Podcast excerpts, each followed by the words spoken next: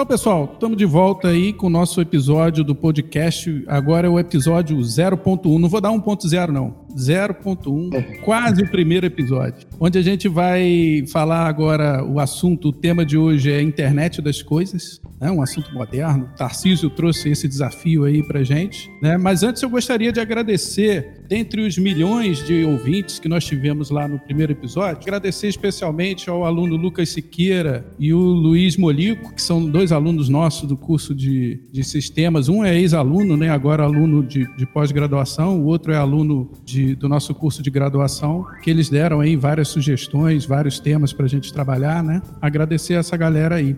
E vamos começar a iniciar aí a, com a apresentação dos, dos integrantes do grupo que vão discutir hoje. Né? Eu sou o professor Francisco, professor do campus IF Itaperuna, e para mim, internet das coisas é, sempre existiu. Desde que o computador se conectou na internet, para mim, é internet das coisas. Mas o Tarcísio vai explicar isso melhor. Fala aí, Tarcísio, se apresenta aí. É isso aí, Kiko, concordo com você. É, bom, pessoal, é um prazer estar aqui novamente com vocês. Meu nome é Tarcísio, para aqueles que não me conhecem, né? Eu trabalho no IFE também, campus Itapiruna, e vamos hoje aí, como o Kiko já comentou, falar um pouquinho sobre internet das coisas, que é um mundo assim que particularmente me fascina e eu tenho certeza que fascina também um colega nosso que hoje está participando aí, que é o grande Luiz Maurício. Fala, fala aí, Luiz Maurício. Opa, eu queria primeiro agradecer o convite aí do Kiko, do Tarciso, para participar dessa, dessa conversa, nessa né, roda de conversa aqui, que é a internet das coisas. É, concordo com, com o Kiko que a internet das coisas ela surgiu há muito tempo desde que o computador começou a conectar com a internet, mas hoje ele tem uma transformação social maior em função da conectividade, em função dos recursos tecnológicos que nós temos. Ah, mas esse aí vai ser um bate-papo que a gente vai ter aí durante o, a nossa sala de conversa de hoje aí. Vai, Kiko. Muito obrigado aí pelo convite. Eu sou professor também do, do Instituto Federal Fluminense do campus Itapiruna. Muito obrigado aí. Vamos lá. É, deixa, eu, deixa eu só avisar aqui. É, agora, a pedido do nosso amigo Foli, essa, essa, esse podcast tem pauta, hein? Isso aqui não é mais bagunça, não. Tem pauta e o Tarcísio fez a pauta. E a gente vai respeitar agora. Em homenagem ao Foli, a pauta é grande, tá? Ainda bem que você falou pauta, né? Der ist schon lange kein Staubsauger mehr Então, olha só, vamos lá. Tarcísio, eu acho o ideal aí, cara, você que tem mais experiência, né? Você começar apresentando pra gente Beleza. o que seria a, a, internet das coisas, né? Qual seria a definição para você aí que mais se enquadra sobre a internet das coisas? Bom, pessoal, eu não tenho mais experiência não. Eu vou dizer que eu sou entusiasta. Acho que como todos aqui também são. Mas vamos lá, pessoal, de uma maneira assim bem clara, procurando ser didático. Internet das coisas, como o próprio nome diz, são as coisas conectadas à internet, né? Mas que coisas seriam essas? Basicamente, todo equipamento eletrônico né, que possui uma conexão com a internet, ele pode fazer parte desse universo aí de internet das coisas. Então nós temos exemplos, né, diversos exemplos, né, hoje em dia, que já são mais comuns, como um alarme residencial, que quando dispara esse alarme estando conectado na internet envia um sinal aí para para o usuário dele, né, comunicando, como outros equipamentos eletrônicos também, geladeiras inteligentes, e são diversos, é, o universo é muito grande. É, a gente tem questões de acessibilidade também, né, é, envolvendo um, um, um braço robótico que pode ser operado remotamente por um cirurgião que está em outro canto do mundo. Então, isso tudo é um exemplo da aplicabilidade da internet das coisas. Idealmente, né, as coisas, né, esses equipamentos eletrônicos, têm a capacidade de trocar informações entre si no intuito principal de ajudar a trazer assim comodidade, agilidade, acessibilidade. Então, isso é a internet das coisas. É, falando assim, parece que é algo muito complicado, de, de difícil implementação, né? Mas não é tão, não é tão difícil assim. com um pouco de conceito aí de, de hardware, pouca coisa. E hoje em dia a gente tem aí o universo dos microcontroladores, né? Que não é tão. A gente vai comentar sobre isso também hoje ainda. Que não é tão difícil assim de se lidar com eles. Um pouquinho de, de lógica, de programação, pouca coisa, consegue sim implementar coisas muito interessantes. Inclusive, tem plataformas didáticas aí para o desenvolvimento na internet das coisas. É um usuário, praticamente um usuário leigo, desde que ele seja curioso, né, tenha, tenha vontade de aprender, ele consegue, até por conta própria, avançar bastante nesse universo aí. Mas aí eu passo a palavra para o Kiko, se quiser, ou para o nosso amigo Luiz Maurício, se quiser comentar alguma coisa a respeito disso. Luiz Maurício, Oi, é, é passar para você hum. essa pergunta aí, a sua visão. Como é que você entende conceito, esse conceito de internet das coisas? Olha, eu, eu corroboro com a, com a fala aí do nosso querido amigo é, Tarciso. Eu acho que a internet das coisas, ela hoje, ela cria uma abrangência que eu acho que não tem o limite, né? O céu é o limite em função de toda a conectividade que nós temos, em função de todos os dispositivos eletrônicos que nós temos, em função da facilidade de ferramentas de programação de esses dispositivos que são ferramentas simples. Você não precisa hoje ser um mega programador para começar a fazer conectividade de coisas de uma forma geral. Então você tem todo uma, um arcabouço de ferramentas que te permite você fazer uso desses conceitos da internet das coisas no seu dia a dia. A gente tem certos problemas, muitos problemas é, no nosso dia a dia e, e a gente pode resolver esses problemas com muita é, vontade empreendedora, muita ideia inovadora e com pouco recurso tecnológico. Né? Eu acho que a internet das coisas ele junta, ela junta esses, esses três conceitos. Você tem uma bagagem de programação hoje mais suave, você, ou seja, um programador é, não tão experiente consegue fazer algumas coisas. Você tem equipamentos e dispositivos eletrônicos é, muito interessantes para serem usados, a custos bem acessíveis e uma ideia inovadora né, para você implementar essa internet das coisas que você deseja fazer. É, em tese, em resumo, é isso aí. O Kiko. Oi. Vou te fazer uma pergunta aí. Você tem mais ou menos uma ideia das demandas aí da internet das coisas, uma previsão? Como é que está o uso disso daí? Qual a visão que você tem a respeito disso? Pois é, eu, eu, queria, eu queria primeiro começar aqui com uma definição que eu achei aqui. Eu achei no Wikipedia, né? Se está no Wikipedia é verdade, só, só não é mais verdade que no Facebook, né? Mas, mas olhando aqui, rapaz, eu estou vendo aqui no Wikipedia que todo objeto conectado, todo objeto do cotidiano conectado à internet é considerado internet das coisas. Então, um, um celular seria um, um exemplo claro né? Na minha visão sim. aqui, o celular sim. seria um exemplo claro de um, de um sim, que transformou internet das coisas, né? Agora, tem uma coisa aqui que eu achei impressionante, cara. O tal de Amazon Go, não sei se vocês já ouviram falar, que é um sistema é, integrado com RFID, né? Aquela conexão de, de para quem não sabe aí, os ouvintes, né? O RFID é um, é um dispositivo, um dongle, um, né? um chaveiro, qualquer coisa assim, que tem um circuitinho de rádio né, que, único, identificador único nesse circuito. Né? E ele é acoplado, esse, esse dispositivo RFID, ele é acoplado nos produtos da Amazon. Então, por exemplo, você compra, principalmente nos Estados Unidos, né, que você compra tudo pela Amazon. Você pode comprar sabão em pó, papel higiênico, para comprar tudo pela Amazon. Então você compra aquilo e o produto já vem integrado com RFID. Quando você vai jogar a embalagem fora, você passa o seu celular pelo, pela embalagem do produto e ali você já compra outro, entendeu? Então, pelo próprio RFID na capa do produto, ele já abre um pedido, quando você está jogando fora, ele já abre um, um pedido para você já encomendar um novo produto. Cara, eu achei isso realmente. Fantástico, né? é o top do internet das coisas, né, cara? É. Você não precisa nem entrar no site mais para pedir, basta jogar a embalagem fora que já está encomendado um, um, novo produto. Né? É, é tem, é, muito interessante. Tem um exemplo de aplicação em supermercados, né? É, então, teoricamente, os produtos contidos dentro de um carrinho de compras, se todos eles possuem esse, essa etiqueta RFID, é, teoricamente, ao se passar com o produto por um leitor, já automaticamente todos os produtos que ali estão contidos serão computados, né? Facilitando aí. Então, as, as aplicações são realmente inúmeras, né, Kiko?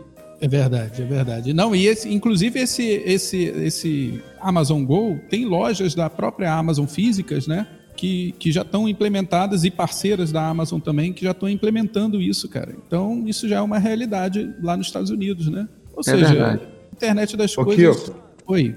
Pode eu, falar. eu vi uma, uma aplicação interessante que eu achei muito legal. Né? Esses monitores que ficam passando propaganda em shopping, em lojas, é, mas o exemplo que eu vi foi num shopping. Então não era um, simplesmente um, um, um televisor passando aqueles slides de propaganda infinito que você às vezes nem olha para aquilo, né? É, esse esse equipamento ele tinha alguns sensores, então ele identificava Primeiro, a faixa etária e a pessoa que parava para ler é, tinha. Então, ele identificava que ali tinha um adolescente de 14 a 17 anos. Ele identificava que quem parava para ler em determinado horário era uma criança de 8 anos. E com isso aí, ele já automaticamente ele trocava o tipo de propaganda que estava sendo apresentado naquele momento, né?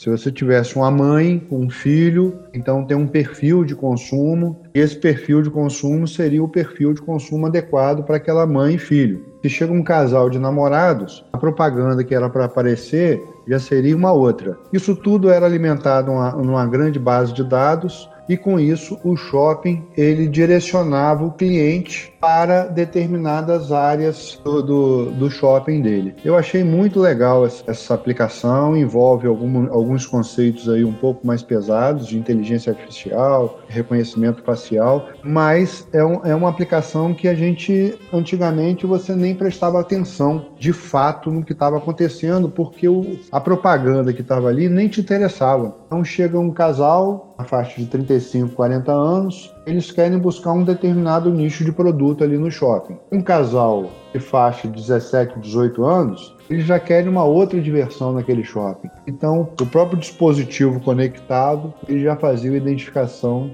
e o reconhecimento daquela, daquele perfil do consumidor e direcionava esse perfil do consumidor para onde ele mais se interessava. E ele buscava esse interesse no olhar aonde o cara está olhando na tela da propaganda. É isso aí, eu achei muito legal essa, essa aplicação. Cara, maneiro. É legal esse exemplo que você deu, cara. Inclusive, me fez lembrar é, se eu não me engano, foi lá na China que eles descobriram um assassino, um cara que estava sendo procurado lá no meio de uma multidão entre é, num jogo de futebol, se eu não me engano, ou um outro jogo lá, num evento com as câmeras de alta resolução, com reconhecimento facial, então facilitaram muito a, a vida. E isso aí tem até um, um questionamento, um, debate muito grande em cima disso aí, que é um pouco da perda de privacidade, né? É um exemplo interessante que você deu aí também.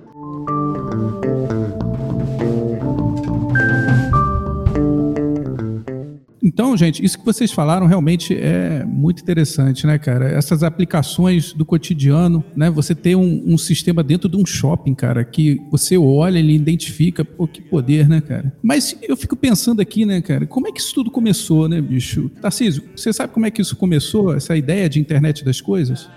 Bom, pessoal, é, se a gente for pesquisar aí na, na, internet, a palavra em si, internet das coisas, ela se tornou mais evidente assim em um artigo publicado no MIT em 1999, por um pesquisador chamado Kevin Aston. Mas na verdade, a gente falar dessa forma, parece que tudo começou a partir dessa data, em 1999. E pelo menos na minha visão, não foi muito bem assim, né? Houveram diversas contribuições antes, né? Se a gente for pegar assim, bem, bem fazendo um, recorte da história aí, tudo começou lá na, na eletricidade, nos sinais elétricos, Thomas Edison. Aí depois começaram a surgir os, as válvulas eletrônicas, que seriam os equipamentos que conduzem eletricidade em um único sentido, que foi uma grande coisa, o surgimento do rádio, e aí a coisa foi evoluindo, e para mim um grande marco aí, que foi assim incrível para todos os equipamentos digitais, e inclusive, né, aí nesse caso a gente está falando de internet das coisas, um marco para mim foi é, a invenção do transistor, né, cara, um dispositivo de silício semicondutor fantástico, consome pouca energia. E aí, a partir da descoberta aí do, do, dos semicondutores, nós começamos a vivenciar aí ah, equipamentos de, de menor tamanho, né, digitais, surgimento de circuitos integrados, aquela pastilhinha preta que fica lá no, nos equipamentos digitais, e o surgimento de computadores, depois os computadores diminuindo de tamanho, notebooks, celulares. Lógico, quando eu falo de micro é, de computadores, eu notebooks, o que gere tudo isso daí é o processador. Então seriam os processadores que na verdade são milhões de transistores embutidos em uma única, um único chip, né? Consequentemente, depois do microcomputador surgiram os microcontroladores, que seriam dispositivos como se fosse um, um computador de super pequeno porte que tem ali dentro processador, tem memória, tem dispositivos de entrada e saída, que tornou possível aí as coisas, né? Os equipamentos eletrônicos começarem a se tornar digitais. Então, a máquina de lavar que antigamente era manual, era, era muito rudimentar, começou a ter seus programas, começou a poder marcar o tempo de molho, a hora de torcer a roupa ou não, colocar água amaciante, e tudo isso sendo gerido por, por esse cara aí que é um micro, microcontrolador. E aí é o que a gente estava falando no início, né? O microcontrolador. O microcontrolador, e recentemente a gente tem o um exemplo também do Raspberry Pi, que não é um microcontrolador, mas também é aplicado. Mas é um, um microcontrolador. Mini computador. Né? Isso, é um mini computador, isso aí, Luiz Maurício. E com isso aí permitiu ter um grande ganho que é você desenvolver um, um programa. E aí, na hora de, nessa parte de desenvolvimento, parece que é difícil. Eu vou até passar a palavra para o Luiz Maurício, que ele pode dar uns exemplos de, de aplicações fáceis de serem feitas aí com microcontroladores. Então, você faz um pequeno programa, coloca nesse chip, nesse microcontrolador e põe na sua máquina de lavar, põe no seu alarme residencial, no seu alarme automotivo, você embarca no, na placa que está controlando o braço robótico do cirurgião, que está operando, entendeu? E isso, gente, por incrível que pareça, está muito próximo da gente. E está próximo, é relativamente barato. Nós conseguimos aí ter microcontroladores a 30 reais ou até menos. E não é difícil. Se você tem, é um entusiasta e tem um mínimo de conhecimento, você pode desenvolver desenvolver um programa para embarcar em um dispositivo eletrônico de uma maneira bem interessante, bem, bem rápida. Tem até uns simuladores interessantes. O Luiz Maurício já até trabalha lá no IF com os alunos, né? Quando ele ensina sobre o Arduino. E aí eu vou passar a palavra para o Luiz Maurício para falar um pouquinho disso aí para gente. Vai lá, Luiz Maurício. Ah, muito bem falado, Tarcísio. É, gostei desse histórico que você colocou aí para gente, né? E eu só queria fazer algumas complementações que eu acho que seriam pertinentes, né? Esse histórico que você colocou, realmente, a internet das coisas não surgiu esse artigo do MIT de 99, ela já vinha sendo aplicada antes e só para coisas de grande porte. A indústria já, a robotização da indústria já, já, já pode ser classificada, já é classificada como internet das coisas. Mas por que, que só tinha lá? Pelo custo. O custo da tecnologia ele era caro ele ao longo dos anos aí foi barateando, foi barateando. Só para um, um, pequeno exemplo de valores, eu quando comprei meu primeiro pendrive, era um pendrive de 1 giga. giga. Ele custou 200, 200 reais. Esse pendrive de 1 giga custou 200 reais. Olha Hoje, né? você compra quase um SSD 200 reais. Então não tem assim um, um, gap de história muito grande nesse intervalo. A tecnologia ela foi barateando, foi barateando e hoje a gente está nesse patamar. Então, como você citou, você tem, a gente hoje tem no mercado microcontroladores a 30 reais. Talvez até menos. Se você comprar pacotes maiores, você consegue até um pouco menos. Tem, tem o Arduino, tem o ESP, tem, é, tem, tem o Raspberry, é o ESP32, tem o Raspberry. Ou seja, nós temos diversas soluções que a gente pode implementar. Como o Tarcísio comentou, o que a gente precisa numa internet das coisas? A gente precisa do dispositivo eletrônico, hoje está bem acessível. A gente precisa de uma conexão à internet, ela também está bem acessível, apesar de alguns pontos aí a gente saber é, é, que, que nós temos problemas de, de, conexão, mas ela é muito mais acessível hoje do que alguns anos atrás. E a gente precisa de uma programação a programação de computadores você pegar o histórico da programação, ela já foi uma coisa muito complexa. Só que hoje a gente tem algumas ferramentas de programação, que a gente chama de linguagens de programação, que são mais fáceis, mais intuitivas, menos traumáticas de você aprender. Então a gente tem, para quem não sabe nada de programação, a gente tem ferramentas como o Scratch. O Scratch você programa um Arduino, por exemplo, usando como se fosse blocos de Lego. Vai montando o seu código, você não vai escrevendo o seu código. É quando você evolui um pouco mais, você já tem uma linguagem de programação chamada Python, que também é muito tranquila de trabalhar. Ela é muito suave, né? a curva de aprendizagem dela é muito suave. E aí você tem algumas linguagens aí que você vai com o amadurecimento seu conteúdo tecnológico, conteúdo de programação, você vai evoluindo. Mas hoje você já consegue um iniciante, um cara que nunca fez nada, um cara que não tem muita intimidade com a área de programação, ele consegue já fazer com poucas instruções, com poucas orientações, ele já consegue fazer alguma coisa. E que coisa é essa? É algum problema.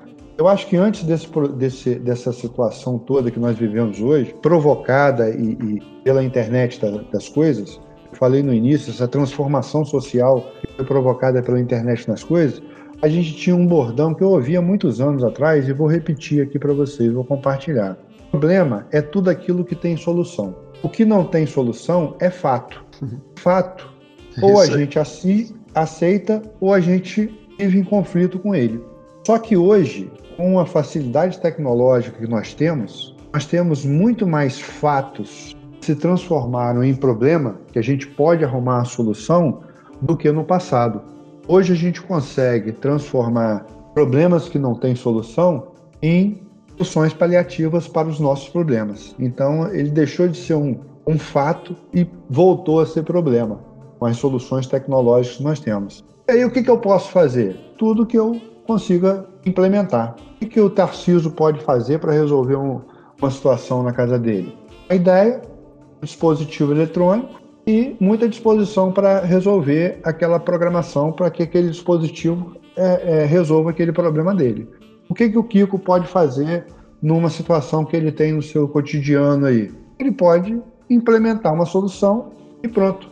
Então, hoje, eu acho que, que o advento aí da, da internet das coisas, no momento que nós estamos, nós temos muita plataforma de software livre. Houve uma live é, na semana passada do Kiko, do Tarciso, do professor Foli, falando sobre software livre. Não dá para dissociar a internet das coisas do software livre. Nós temos uma base hoje software livre bem estável no mercado. O Linux, foi muito falado lá, nós temos versões de Linux aí completamente livres.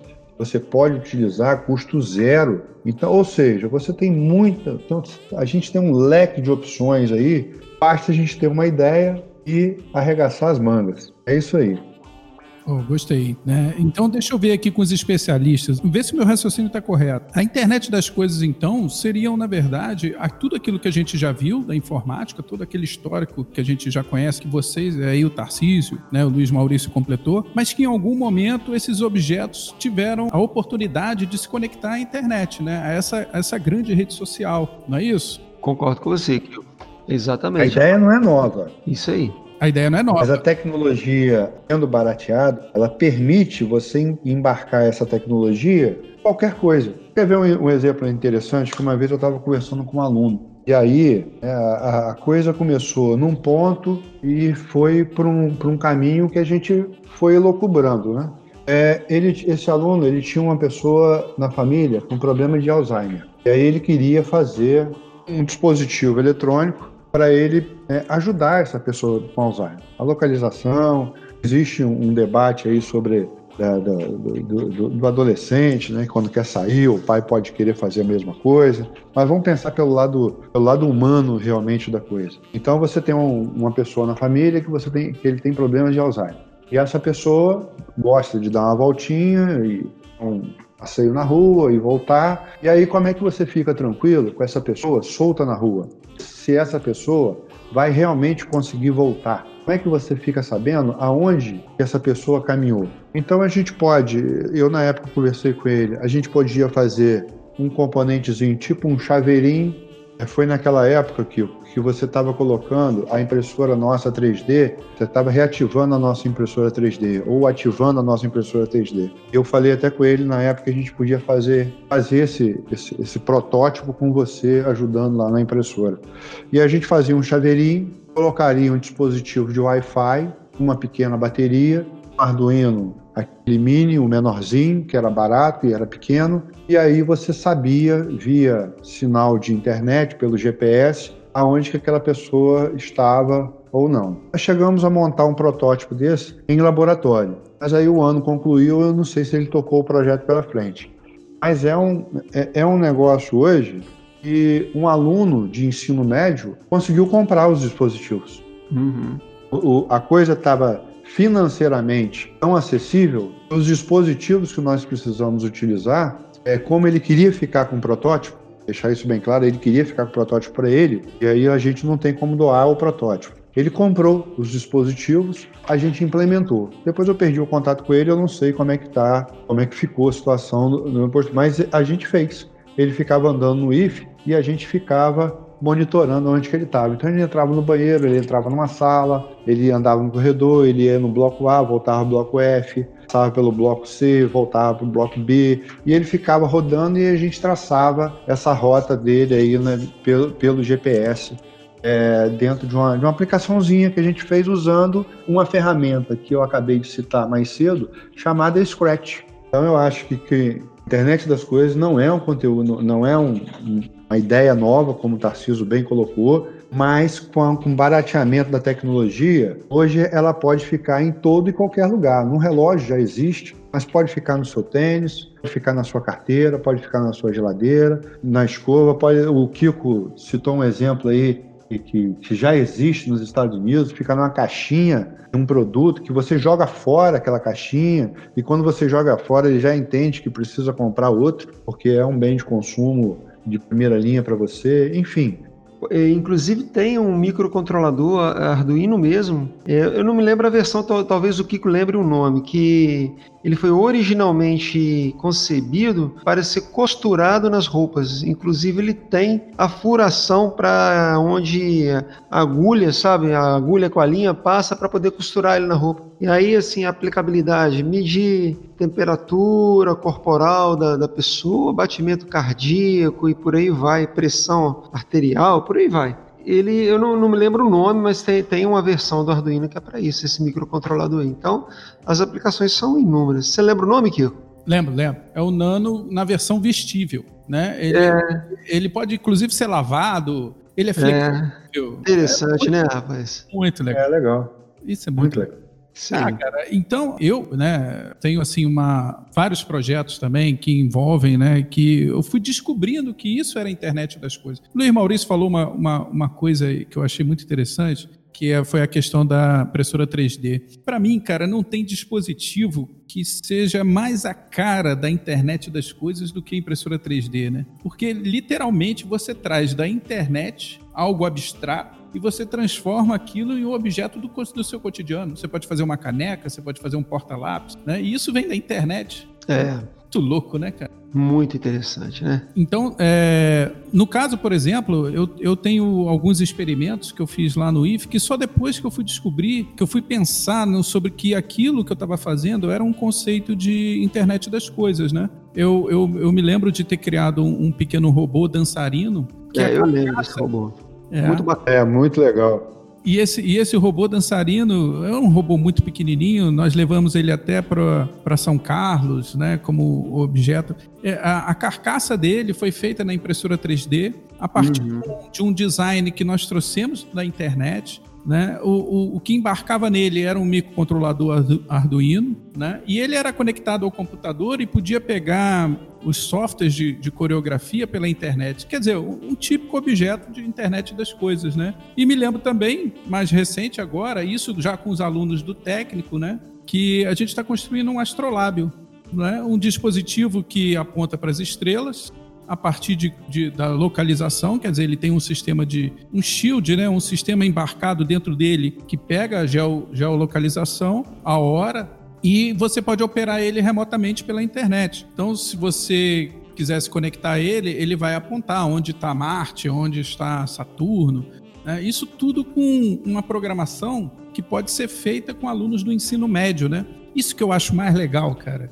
Uhum da internet. Muito legal. É essa acessibilidade que eu acho muito legal. E, o Kiko, deixa eu só fazer uma complementação aí, ou, ou, abrir um parênteses aí na sua fala. Você falou que você usou o Arduino para fazer o seu projeto e conectou um Shield ao Arduino. Isso é uma coisa muito interessante porque você hoje consegue. É lógico que o microcontrolador ele é um dispositivo muito abrangente na sua aplicação, mas ele não consegue pegar todas as aplicações que você, que você precisa fazer ou que você tem é, vontade de fazer ou ideia para fazer. Falou, você pode pegar um microcontrolador e conectar outros dispositivos a este microcontrolador e complementar o seu projeto com esses outros dispositivos. E aí você e, e o que, que você pode complementar ali? Ali não tem limite. Ali, como a gente já falou mais cedo, o céu é o limite. Você pode fazer o que você quiser. Muito legal essa lembrança do Shield. Sim, sim. E tem diversos tipos de shields, né? Tem para para tudo que você pensar, praticamente tem um shield, né? Leitor de RFID que, que o próprio Arduino não tem, conexão Bluetooth, conexão Wi-Fi e por aí vai, né? É muita coisa mesmo. Interessante. Eu acho que só não inventaram um shield ainda para o Vasco deixar de ser vice. O resto tem shield para tudo quanto é lugar. Aí, é, aí, não há internet das coisas que resolva, meu amigo. Esse, esse, cai, esse, cai, naquele problema que você falou do fato. Isso é fato. É fato. É, a gente tem no IF diversos, diversos projetos, né? Utilizando microcontroladores. A gente tem disciplinas aí hoje no curso técnico do Instituto Federal Fluminense, do campus Itapiruna. A gente tem a disciplina no curso superior de Sistema de Informação. E eu vou falar um pouquinho do curso técnico, assim, rapidamente. A gente tem uma proposta lá, que eu acho muito legal e que deu muito certo. A gente trabalha com os conceitos básicos do controladores, do que pode fazer, né, dos componentes a gente entende como o pontapé inicial, mas chega um determinado ponto da disciplina, a gente fala o seguinte, ó, a partir de agora é com vocês. E os alunos normalmente perguntam, como assim? Não, e a pergunta é sempre a mesma, o que, que te incomoda? Então tem um que fala que incomoda que o irmão demora muito no banho. Eu falei, então vamos fazer um sistema embarcado lá no seu chuveiro para controlar a vazão d'água. E ele vai ter um conta corrente e ele vai poder gastar tantos litros d'água, tantos metros cúbicos d'água por banho por mês. Ah, professor, e se acabar a conta dele? Ué, ou ele deixa de tomar banho, ou alguém. Vai tomar banho Alguém segue. Você é para ele, cara. Ah, o outro falou que me incomoda entrar no banheiro, principalmente em, em banheiro de, de, locais públicos, né? E, e, a água tá vazando. Eu falei, pô, vamos, vamos trabalhar com a válvula solenoide aqui para a gente resolver esse problema. E por aí vai. Ou seja, a gente tem muitas ideias, às vezes a gente mesmo no dia a dia não percebe que aquilo pode ser resolvido pela internet das coisas. O que, que a internet das coisas pode resolver? aquilo que você acha que pode melhorar. Ponto. Ela pode resolver qualquer coisa para você. Não vai resolver o seu problema de dinheiro. Ah, pode até resolver o problema de dinheiro, né? Você tiver a longo prazo. A longo prazo, se você tiver uma, uma, ideia empreendedora. A professora Josélia gosta muito do empreendedorismo. A nossa professora Josélia. Se você tiver uma ideia empreendedora, empreendedora que as pessoas pagarem por ela, você vai ficar milionário com ela.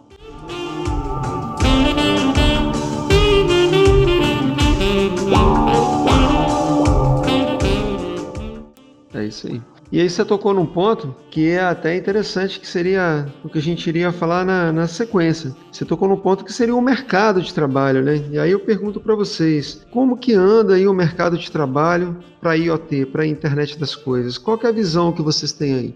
É lógico que a tendência é que esses dispositivos de acesso à internet, cada dia eles se tornem mais baratos. Isso, isso para mim é, é, é fato. Né? Eles vão se tornar mais acessíveis, mais baratos, mais simples de serem programados, né? mais simples de serem adaptados aos, aos recursos do cotidiano. Vocês, você falou, Tarcísio, agora sobre um dispositivo vestível que poderia medir a, a pressão. E eu, antes de, dessa pandemia, né? antes dessa confusão toda, eu acabei comprando uma, uma Smart Band, né? Que ela fica monitorando aqui, né? Eu sou hipertenso, então fica monitorando o meu, meu batimento cardíaco, meu, enfim. E eu tava imaginando, coisa de velho.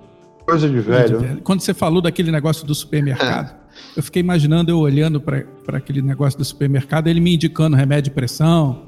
Ih, rapaz, para com você para de ficar medindo muita pressão, só você fica doido. Larga esse negócio de lado. É, quando eu comprei essa Smart Band aqui, eu fiquei imaginando, cara, as funcionalidades que no futuro ela vai ter, entendeu? Eu imagino que no futuro ela não só é, monitore é, biorritmo, né? Essas questões se eu estou caminhando, se eu estou parado, se eu estou sentado, é, pressão, né? Mas ela vai também observar coisas como por exemplo, se eu estou atrasado para certas coisas que eu gosto de fazer, ou está acontecendo um evento que eu gostaria de ir, né? Então, coisas do meu cotidiano, do acesso ao meu cotidiano, isso vai ter que estar próximo a mim, né? mais do que hoje já, eu já tenho com o meu celular. Eu acredito que no futuro o mercado ele vai necessitar exatamente de, dessa, dessa criatividade para novos dispositivos que estejam sempre mais próximos a gente e que nos levem a, a essas facilidades, né? das coisas que a gente gostaria de fazer, das coisas que a gente precisa fazer. Ou seja, o mercado para mim é, ele vai estar voltado a esses dispositivos vestíveis. É o que eu penso. O que vocês acham? É, eu concordo, quero, quero, eu concordo, Kiko. Eu acho que o mercado ele vai se ampliar cada vez mais para as questões individuais,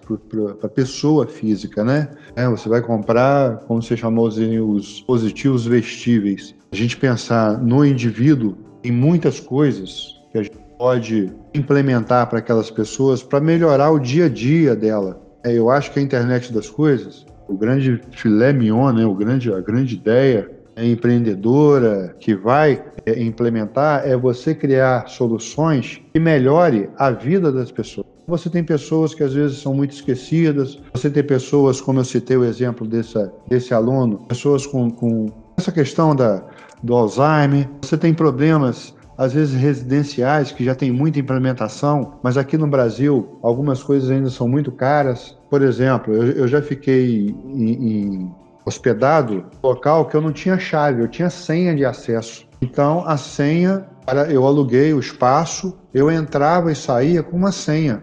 E aí. Airbnb? É, tem alguns apartamentos que são assim, né? A galera. Sim, foi esse mesmo. Eu questionei com o cara que eu falei, pô, rapaz, eu vou chegar aí de madrugada, cara. Como é que você vai me passar essa chave? Ele não tem chave, não. Eu vou te passar uma senha de acesso. Cheguei lá, digitei a senha, entrei, é. fiquei o tempo que eu, que, eu, que eu acordei com ele de ficar. Quando eu fui embora, digitei a senha, tô indo. Ele nem foi lá também, não. Ele foi lá depois. Porque eu também saí de madrugada. Entendeu? Então, e aqui no Brasil hoje está muito caro. Apesar de já existir é uma solução que existe, mas está muito caro. A gente pode criar alternativas para uma solução, inclusive que já existe, barateando o custo dessa solução. É isso aí, que com esse exemplo que você deu, nós podemos ver o leque de oportunidades que se abre para as pessoas que adotam né, a, a internet das coisas para poder ajudá-las no nosso dia a dia. E aí eu vou fazer uma pergunta agora, depois eu também quero até comentar sobre essa pergunta que eu vou fazer. De, diante dessa nossa realidade que nós estamos vivendo, mundial, né, dessa pandemia, infelizmente, será que nós se, vão se abrir novas oportunidades o uso da, dessa tecnologia. O que, que vocês acham hein, da internet das coisas? Olha só, eu, eu, eu, eu, imagino o seguinte, cara, vai ter que acontecer, mais do que nunca. O que antes era uma vontade, uma tendência, agora é uma obrigação. Por mais é, você que está ouvindo o nosso podcast aí, né, no, no, século 21, saiba que em 2020, se você criou a máquina do tempo, não venha para cá, não. o 2020 deu, deu, deu problema, tá com vírus, né? É. Tem que reiniciar. Mas enfim, é... no caso, no caso do futuro, né, cara, essa, essa obrigação da indústria de, de gerar soluções é, a partir do, é, da necessidade de não haver o contato entre as pessoas, né, por mais estranho e frio que isso pareça, na minha opinião, isso vai ser uma necessidade. As pessoas vão ter que, vão ter que se adaptar a essas novas realidades né, e vão ter que buscar é, é dispositivos, com certeza, conectados a, a, a, essa rede social, essa nova rede social que vai ter que ser fundada, né, e buscar dentro dela aquela socialização que antigamente ela tinha estando presente naquele local. Né? Então, para mim, a internet das coisas ela vai ter que criar esses dispositivos. Vai ser quase um upgrade em cima dos humanos, né? Para que eles possam não estar tão próximos fisicamente, mas mesmo assim né, se relacionarem, né?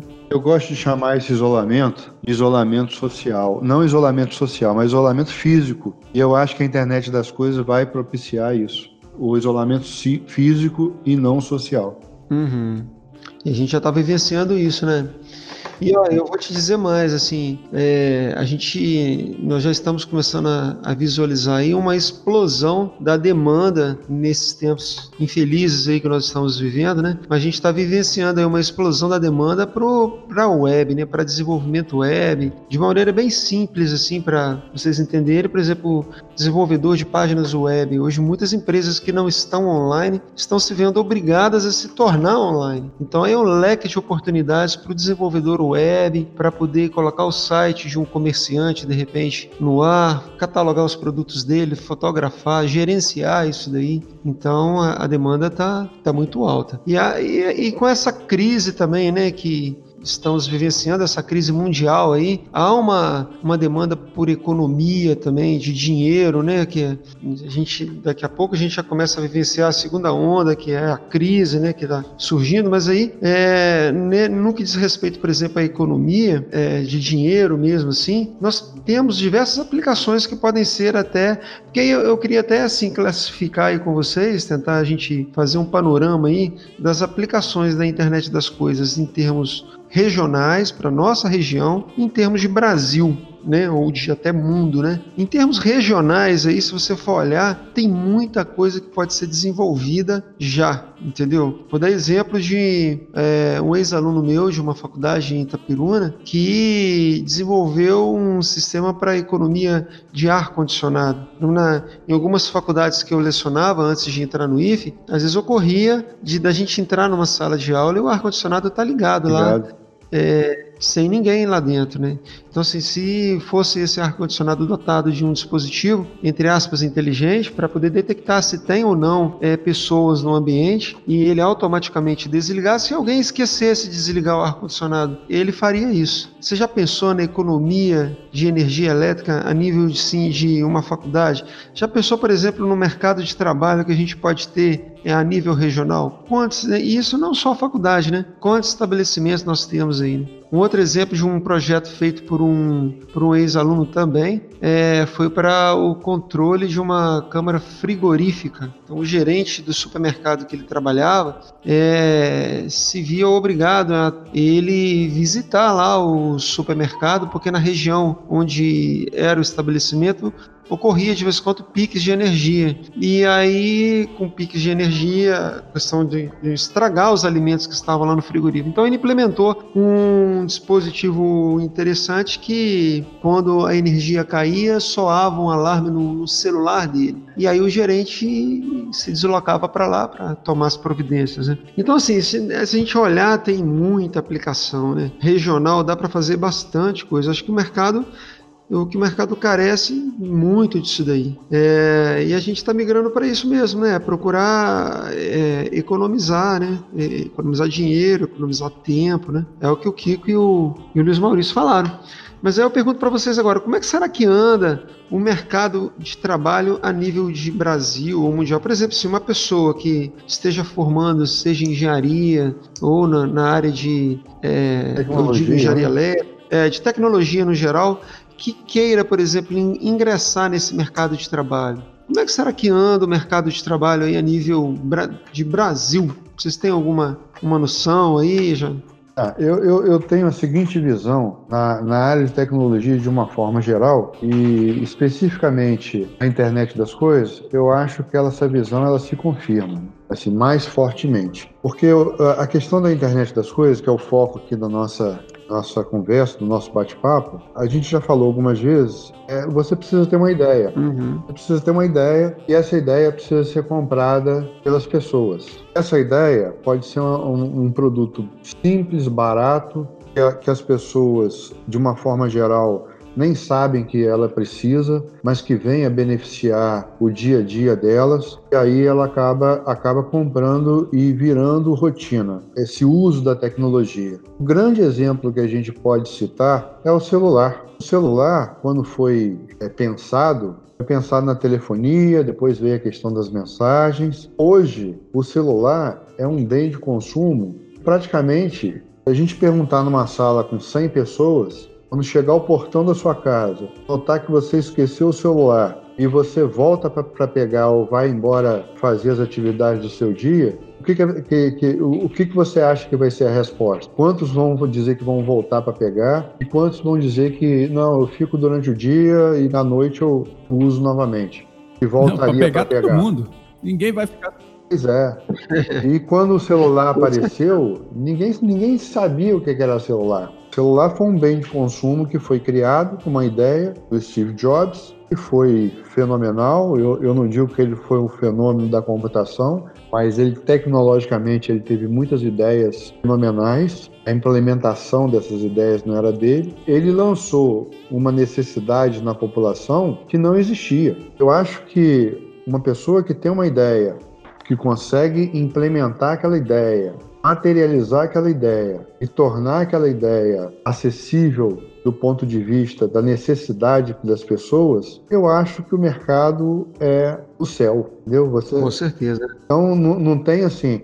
A gente pode citar o mercado da indústria, a gente pode citar o mercado da logística, a gente pode citar o mercado dos shoppings, mas é, é muito mais. A internet das coisas, ela é muito mais do que isso. Tem muita gente implementando uhum. para a área da indústria, tem muita gente implementando para a área de shopping, de logística. E, né, eu, eu, eu tive vendo um, exemplo esses dias é, de uma transportadora. O cara começou a monitorar o consumo de combustível. Ele me fez lembrar, uns anos atrás, eu trabalhei numa empresa de comunicação e tinham muitos caminhões de entrega. E aí começaram a achar que os motoristas estavam roubando diesel queriam mandar todo mundo embora, que não sei o quê.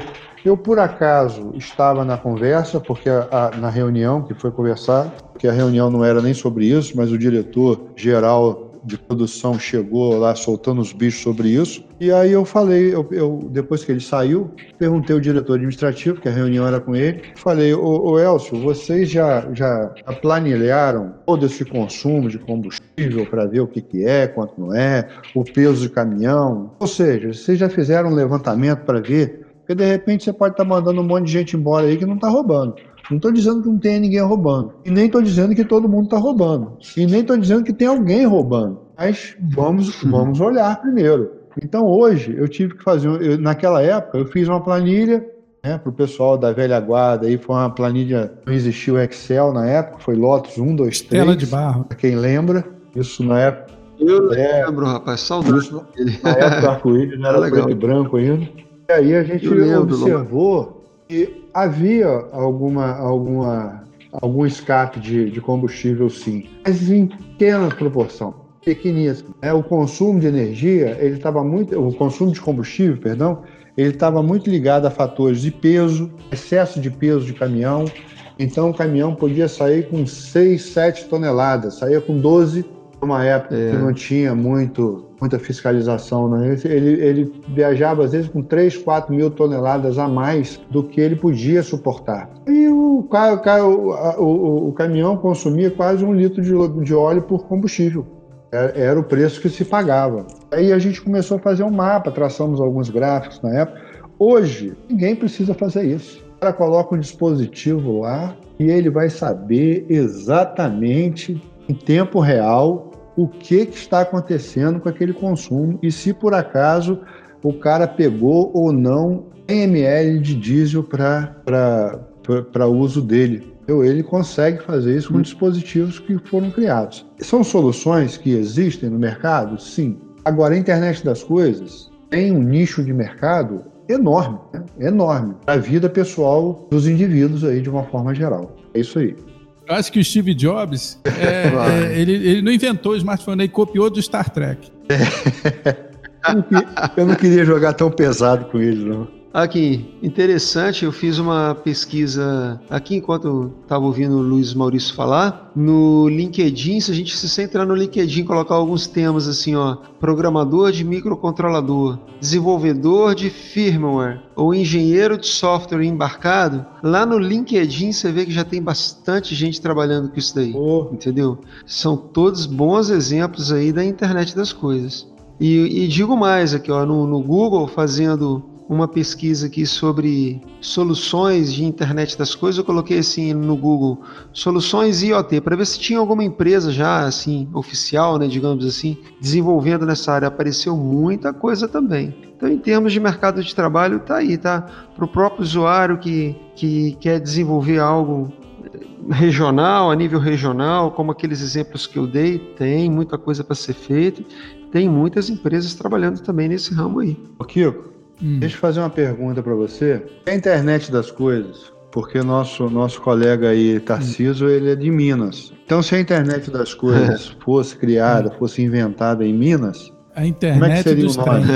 A internet dos trem. Boa. boa essa daí. Internet do sol. É boa. Uai. Não, tinha que ser internet dos trem, uai. Internet dos trem, uai. Uai, sou.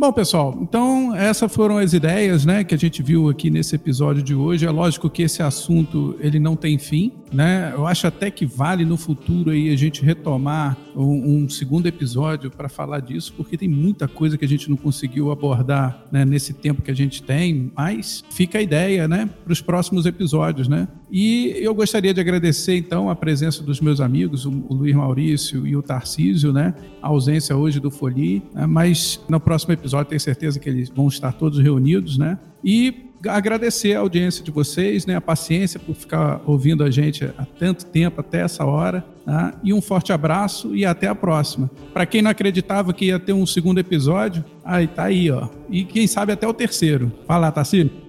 É isso aí, galera. É, com certeza vai ter um terceiro episódio já. Inclusive, quero agradecer a vocês, como o Kiko disse, a paciência que vocês tiveram de ficar até, até agora e pedir a vocês aí sugestões de temas que vocês queiram que a gente debata aqui, né, de uma maneira bem descontraída, para que a gente possa estar tá aí tentando é, ofertar para vocês. Beleza, pessoal? Muito obrigado pela paciência de vocês aí, eu passo. Quero agradecer também ao Luiz Maurício por ter aceitado o convite aí de participar do podcast, já convidá-lo para os próximos e Opa. estamos sentindo a falta do Fuli aí. Tenho certeza que na, nas próximas ele estará. E passo a palavra para você, Luiz Maurício. Grande Luiz Maurício. Abraço, pessoal.